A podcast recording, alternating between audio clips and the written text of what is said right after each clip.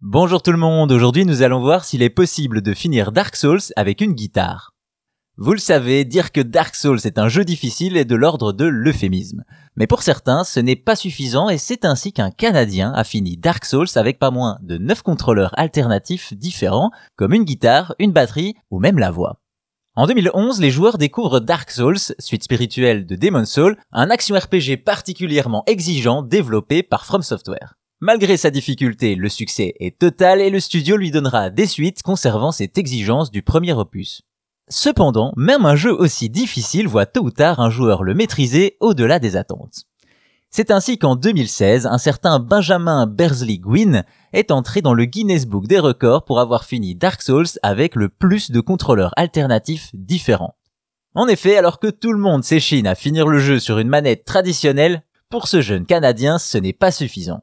Tout commence alors qu'il voit de nombreux joueurs défier le jeu de manière différente et excitante, et lorsque quelqu'un suggère d'utiliser un contrôleur de guitare, Ben Gwyn prend celle du jeu Rock Band et commence à diffuser sa performance. Son objectif est alors de montrer que Dark Souls, aussi difficile qu'il soit, peut être vaincu et ce, même avec une guitare. Cependant, le joueur ne s'arrête pas là et ce ne sont pas moins de 9 contrôleurs alternatifs qu'il va employer pour finir le jeu. Ainsi, il a utilisé d'autres instruments, à savoir le kit de batterie, le piano, ou même le tambour Donkey Konga Bongo, mais également une Wiimote, un tapis de danse Dance Dance Revolution, un volant habituellement utilisé pour les jeux de voiture, mais également un microphone en utilisant uniquement la commande vocale.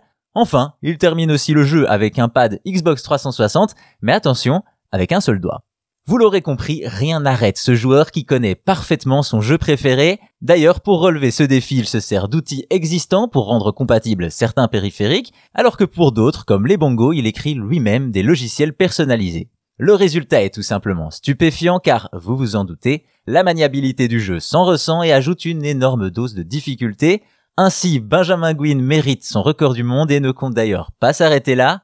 En effet, il a déclaré vouloir terminer le jeu avec le Kinect, le Power Glove, un tas de bananes, oui oui, et selon ses propres mots, tout ce sur quoi il peut mettre la main. On a hâte de voir ce que ça va donner.